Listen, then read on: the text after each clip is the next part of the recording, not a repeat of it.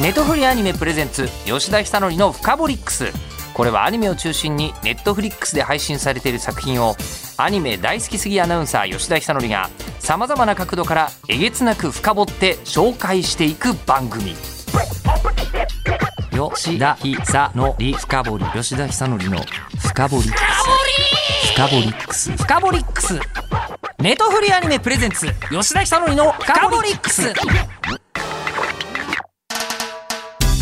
ラジオなんですけどえ今日絵力がめちゃくちゃ強いです 目の前にいらっしゃるお二人がネトフリアニメプレゼンツ吉田久典のフカホリックス12月1日から全世界先行配信されるジョジョの奇妙な冒険ストーンオーシャン25話から38話を深掘りしましょうということでえ今回のゲストなんですがもうおなじみというか、えーもう専門家ですよね。えージョジョの奇妙な冒険ストーンオーシャンで、えー主人公の空女ジョリーンを演じていらっしゃいます。ファイルーズ愛さんでございます。今日はよろぴくね、はい、で今日も手元にまあジョリーンが。そうです。今日もジョリンと一緒に来ました、うんよろしくお願いします、そしてもう髪色とかも完全にジョリーンと揃っていらっしゃいます。しあ本当ですか？ちょっとプリンになっちゃったのでね。あれなんですけどちょっとジェネリックジョリンみたいなジェネリックジョリーン。髪色になりました。ありがとうございます。よろしくお願いします。衣装もねもうあのジョジョ世界のちょっとね今日はですね住プッチをイメージして。プッチシンプルなイメージなの？そうなんですよ。えそれで十字架の入っている？あの十字架とあとコラソンをこう入れて、はいはい。はいあのちょっとプッチっぽい感じで。一人でストーンオンシャンですね一人ストーンオーシャンです。一人ストーンオンシャン状態。でいらっしゃっている、まあ、いつものファイルーズさんでいらっしゃいますが、はい。今日はもう一方 クリエイターですよねお連れしてるのは。そうなんですよ。ご一緒してるのは、はい。えークリエイターがほぼプロレスラーにしか見えないですよ。おひげの、えースキンヘッドの方がいらっしゃるんですが、えー総監督の鈴木健一さんでございます。よろしくお願いいたします。よろしくお願いします。はじめまして、皆様。そうですね。番組のリスナーさん的にはそうですね。初めましてですけど、はいはい。ジョジョおじさんが寄ってたかって作ってるじゃないですかこのアニメのジョそうジョですね。ううん。ジョジョ大好きおじさんたちのもう巣窟なんですけど、まあ、総監督ですからその中の、まあ、総元締めみたいなもんですよね。うんうんうんうん。え総元締めが、えーもう本当に荒木博彦世界の住人の濃さ。いやもう絶対ジョジョリオンに出てきそうな感じですよね出てきジョそう。ジョリオン顔ですよね。ジョジョリオン顔。しかもどのシリーズで言うかというとジョジョリオンですよ。そう。でもダモカンっぽくないですか？あのジョジョリオンの。はいはいはい。ダモ玉木に似てる。でも最初なんか五部にも出てきそうだって言ってああそう、ましたよね。ペリーコロさんにも似てるし。あーそう。ですね。うん。どこにキャスティングされてもおかしくおない。かしくない本当に。感じの。大体あの殺されちゃう役ですよね。はいジョジョ世界生き抜くの大変ですからね。そうですね。本当にそもそもがね。うん。はい。今日はですね鈴木さん初登場なんではい。プロフィールをご紹介させていただきますと、はい。えー、1968年の千葉県生まれ、ではい。サラリーマンやってらっしゃったんですか？そうですね。システムエンジニアをえ？数年やっておりましたね。あそうなんですか、はいはい。え初めて聞く話ですか？そうですね。あんまりこういつもいつもジョジョの話しかしてなかった。そそうういえば私監督のこと何も知らないなと思って。ジョジョ好きあるあるかもしれない。ですよね。うん。なんか年齢とかそういえばこの人いくつなんだっけみたいな。そういう基本情報聞くの忘れて第何部が好きでみたいなそういう情報しか残らないっていうのはよくあるあるですけれども。サンライズさんを経てうん。ってことはあのでサンライズ立ちのね有名な。そうですね。サンライズ雑誌っていうのかちょっとわかんないですけど、まあまあはい。あのガンダムをやってるはい。サンライズさんうんですね。うんえその頃からもう、はい。サラリーマン時代も多分もうジョジョやってますよね、漫画はやってましたま、よ。やってますよね間違いなくね。えーその頃読んでらっしゃった。えっとですね、その頃は読んでないですね。あ。読んでない？ただあのえそうなんですか？私あれなんですよね。多分ファイルズさんからするとすごく羨ましがられると思うんですけど一部えっとねシュトロハイムとかあの辺りがリアルタイムなんですよ。あわかるですもういいな僕ちょっと下ですけどサンサンタナとかのあたりうん。が。なのでそこからでで3部ぐらいまではまあ比較的ちょくちょく読んでたんですけどその後はまあ全く映像と関係のない世界で生きてました。そうですから SE ですもんね。全然読まなかったですね漫画とかね。映画は見てましたけども漫画は読まなくなりました。それであのアニメ監督になろうって思ったんですか、サラリーマンやってらっしゃる間に。いやもともとあのやっぱり中学校時代からやりたいとは思ってたんですけど。あアニメの仕事がしたいと。っていうか映像作りたいって映像作りたい。映画作りたいって思っていて、はいはいはい。でもそういうのってその才能ある人たちがやるもんだと思っていたので全く別の人生だと思考えてたんで、え。特に何もしなかったんですけどそうですね。でもあの SE やってる間にやっぱり映像作りたいなっていうのをちょっとずつやっぱり溜まってきて、うん、やっぱりやめようと思って目指そうと思ってやめました。そうサンライズ行こうみたいな。サンライズっていうかその時はまあ普通にあの実写映画とかまあそういうのもやりたかったし、CG をやりたかったっていうのもあって、はいはいはい。CG から業界に入ったんですよ。あ先はセルとかじゃなかったんですね。コンピューターグラフィックスから入ってるのででその流れでまあサンライズ行ったりゲーム会社行ったりっていうところから演出になっていくっていう。うーん。初めじゃ演出志望というかそういうことじゃなかったね。演出志望ではなかったですね最初。CG アニメーターの方の方が興味あって。でそこからですね、えーあとはもう主な監督作品が「えー働く細胞第1期」はいえードリフターズ」もうだから大ヒット作品ばっかりなんですけど「えー SD ガンダム三国伝」えーブレイブバトルウォリアーズ」はい。などなどジョジョはもう初めからずっと。そうですね。ね。津田君と一部の時からその時から吉田さんとちょっとお会いしてましたけれそうですね、どもはい、はい。あの特集番組があってそうですね。お越しいただいえて、えやっていただえーきまして、本当にあのこうジョジョというのはいろんなアニメ化の方法があっただろうけれどももう原点を原作を聖典として、えーもう着実にやるって言ってもこれ宗教行為だなと思いながら見てたんですけど、えー預言者の言う通りに全てを物事を行うみたいな。えーことで、えー今にまで続く大ヒットシリーズになってらっしゃいますがそのジョジョのシリーズディレクターでではい。今回の「ストーンオーシャン」では総監督と、そうですね。はい。はい。いうことなんですけど、はい。もうこんなに長く続くって、うん。一番初めジョジョ作り始めた時ってはい。思ってらっしゃいました、えっ、とね一部をやる時えっ、とファントムブラッドやる時からでもすでにあの売れればもちろん当然あのストーン社まではやりたいっていうのは計画には入っていました。はい。その「ストーンオーシャン」っていう作品でジョー・スター家とディオの因縁に決着がつくじゃないですあまあか、だから一応区切りとしては一番ベストなところなのかなって個人的には思っていて第一部のあのオープニングが流れる時一番最初ジョリーンから始まるんですよ。ジョリーンのあの漫画の「私は空城ジョリーン」って宣言するところのシーンからつながっていってジョナサンに一瞬でこうつながるんですよ。私それ最初に見た時に絶対ストーンオーシャンまでやってくれるって信じていたのでもう本当にあの嬉しかったですね。待ってください待ってください待ってください。見方が深すぎる。さすがに。いやいや。でもあの、オンエアした時みんなそれ言ってましたよ。やっぱそうですうんよあそこからカウントしえてダウンしていく絵が、ええ。なので、計画されてるんだろうって言ってましたけど計画はしてたけど、あの本当にやるかどうか分かりませんでしたので当時は。まあ建てられないかもしれないあのなんかねビルの図面引いてる人とかいっぱいいますからね。でもそういう状態だったしそれをちゃんと意図として見抜いていたしっていう話ですよね、うん、そうですね。みんなとしては多分そういうふうに思っていたと思いますね。で、まあ、作り始めてで初めあの本当1期2期の頃にお会いして、これはもうあの正気の沙汰ではないなと思ってたんですよ。ええこんなにちゃんと作るちゃんと作るっていう言い方も変ですけど原点があのおそらくアニメにすることを全く想定していなく描かれているそうですね。ポイントがいっぱいあるじゃないですか。うんそうですね。うん。これが預言者が言うんだから映像にできないはずがないと思う。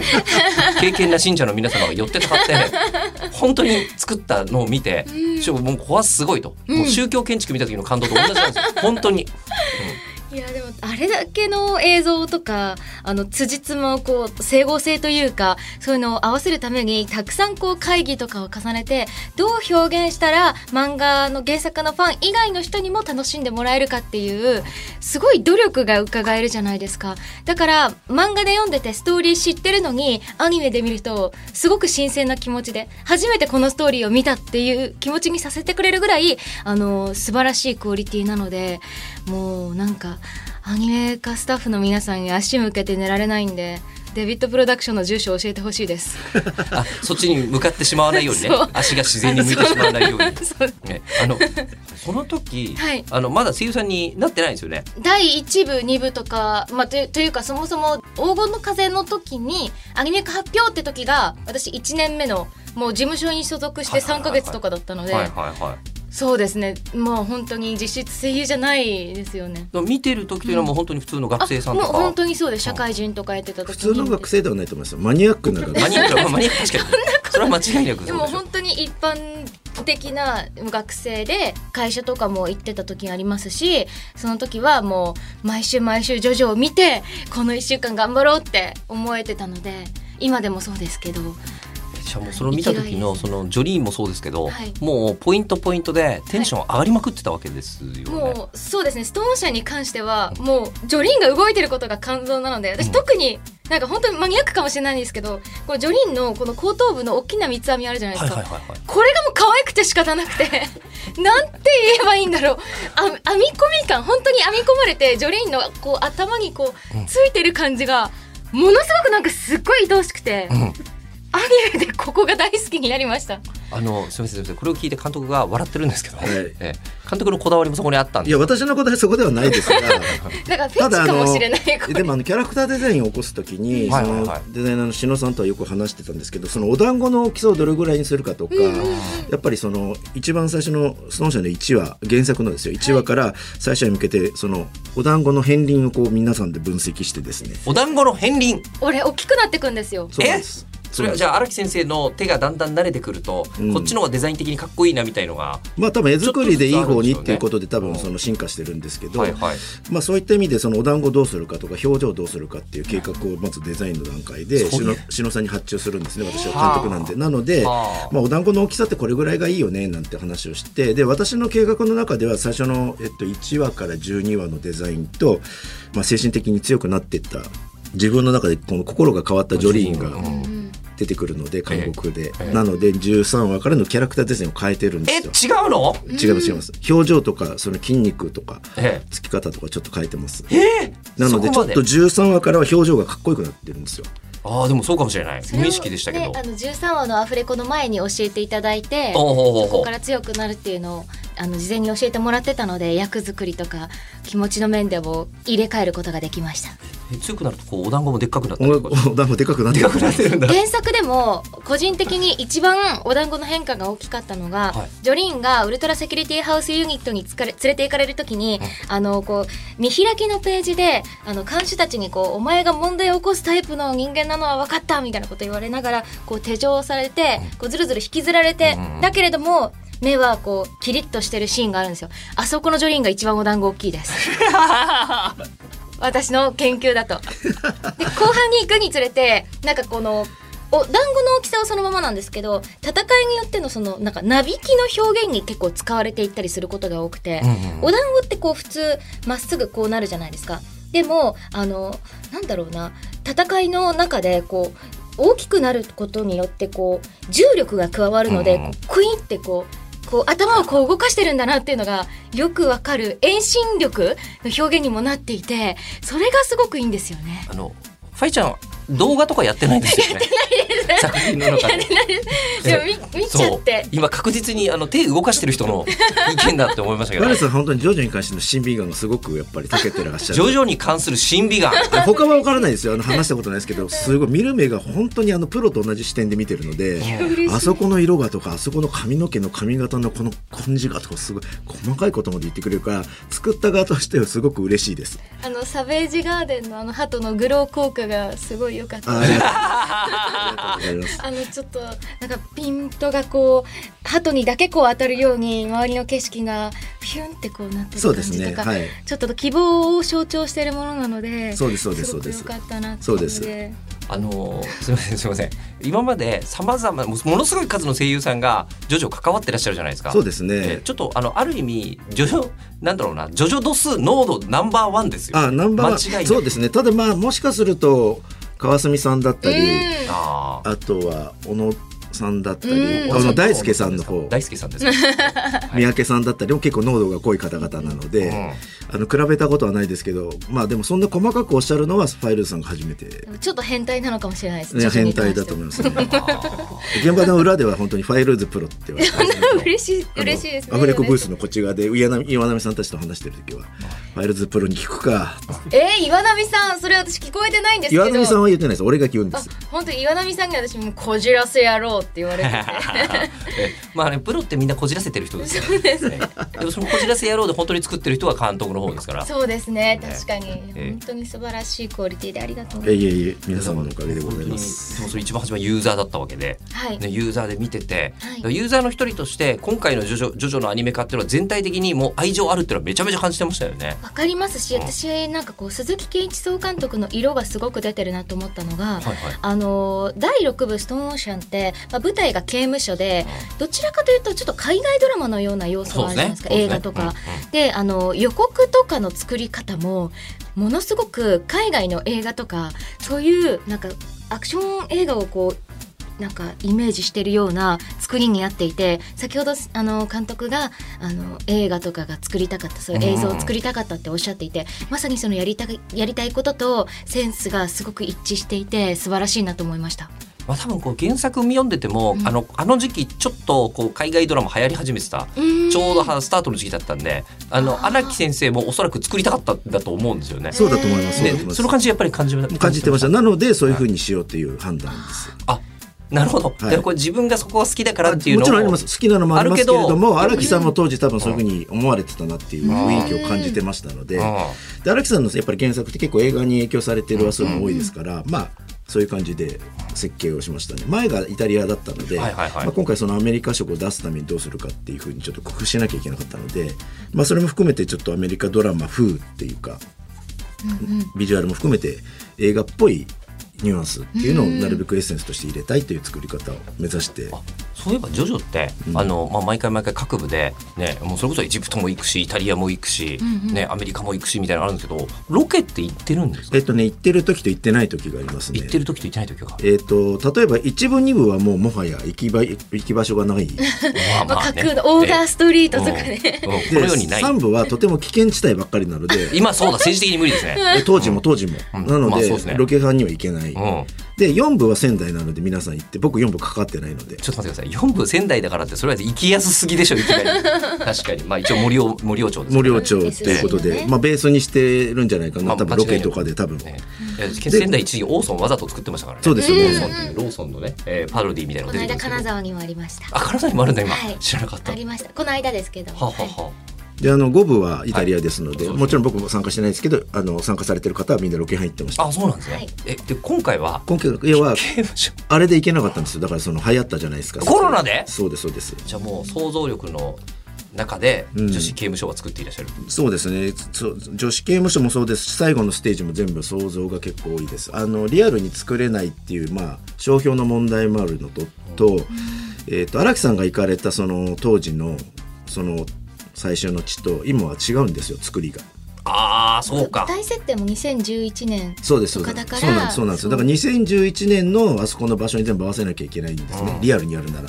ただそのお話との整合性を考えるとリアルにはできないので、えー、とリアルと、えージョジョが作った荒木さんが作ったあそこの場所の混ぜ合わせをアニメでやってるって感じです。うんじゃあもうない観光地がそこにあるわけですね。もうね。そうですね。比較アニメの映的ないですないですないです、でも監督はすごくもう設定とかにこだわりがつあの素晴らしくて、あのグエスが食べてるクッキーとかも牛乳とかもなんかこうパッケージとかこうなんかね。そうアメリカにあるものからやっぱり比較的似せて作ってますそこは比較的似せて作ってあいのやっぱ商標があるので、ええまんまできないんですけど、あの、アメリカに住んでらっしゃる方だったら昔飲んだよなっていうような、あのふうに思ってもらいたかったので、あの徐々に出てると嬉しいじゃないですかそういう昔飲んでたものとか、なのでまあ似せてなるべくと思ってやってましたね。そこで考えてるのはもう日本の視聴者だけじゃないですね。そうですね。でも日本の視聴者にあんまり馴染みはないですけど、ええ。やっぱり舞台がアメリカなのでベースはアメリカにあるものということで考えてるのであそこに出てくる調度品とか全部アメリカにあるようなものとかを参考にして全部デザインしてもらったりしてますので。僕はあるあるとしては見なかったんですけどアメリカの人から見るとあるあるに見えてるところがある気づいてる人いないですけどね例えばですけどすごくマニアックですけど、はい。この第2シーズンであそこのウルトラセキュリティハウスのはい。裏側行くでしょ、はい。あそこサイレンブイーンってなるじゃないですか、はい。あれフロリダ州のですね竜巻が来てた時のえー、竜巻外に外にあるスピーカーと同じ形だった。んですへえそうなんです。超マニアック。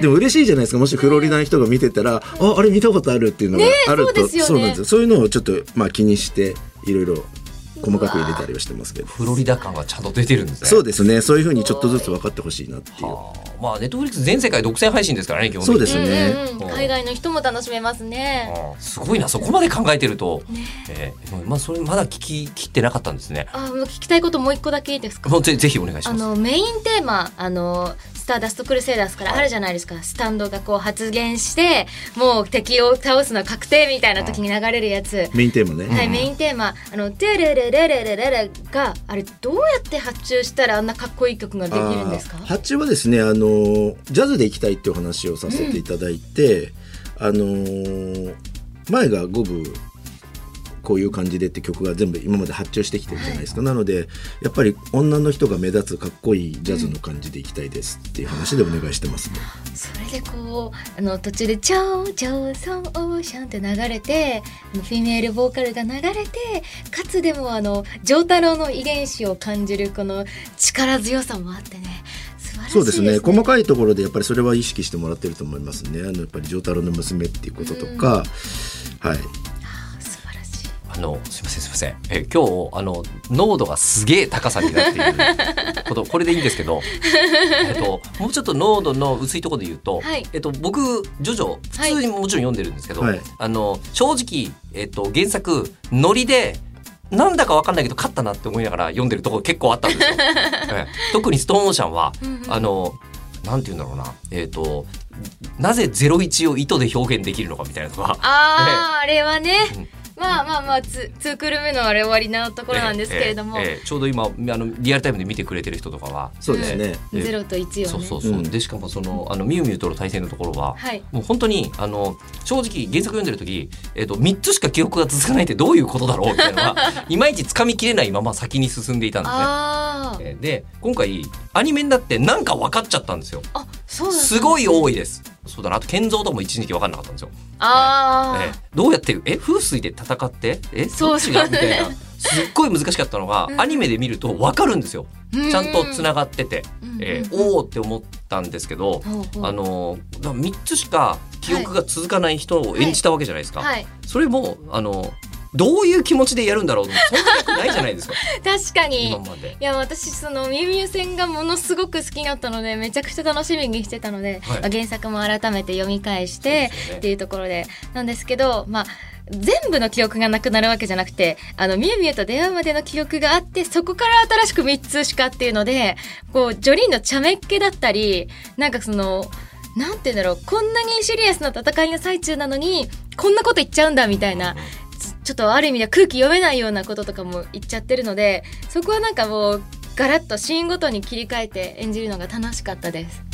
あでもあのなんですか3つしかないっていうのって、はい。あのこうなんていうんですかね、えっと、役者さんってなりきんなきゃいけないじゃないですか。はい。でなりきってるってことはもうはい。なんか、あの4人こう警察官警察官じゃないのか、はい。警備員が向かってきても1人見えてない状態にはい。自分でとしてはなって声を発してるわけですよね。はい、はい。あのどうやるのっていう。えー、でもあなんか台本に書き込んでたと思います。なんか記憶1とか2とか3とあかこの文章。例えば4コマ漫画のシーンとかだとね。うん。123うん。で1とかあの次の4コマ目は1って書くともうそれが1になるので他わかんないみたいな。確か台本に書いてたと思います。こっからわかんないみたいな。分解してるんだ。はい。わざわざ。ダイバーダウンの荒水のように分解しました。ええそのあたりも見てない人は分かんないと思うんですけどちょっとその前に出てきている能力者が一人おります。そうです、はい。でここまであのちゃんとやれてるとあのこうなんていうんですか監督からするともう口出すとこないんじゃないですか？演えっと技に関して。演技に関してはないですないです。ない。です。ただこちら側の方向としてこういうふうにしたいよねっていうことで絵を作ってますので、うんうんまあ、それに合わせる必要性がある場合はこういうふうにしていただきたいとお願いをしたりとか、あと大体そういう大きなイベントがある前は事前に皆さんにこういうことをやるので先にこういう考えでやってきてくださいとか原作を読んできてくださいとかこういう感じで作ってますよとかっていうのはお話しさせていただいてますね。え大きなイベントっていうのは？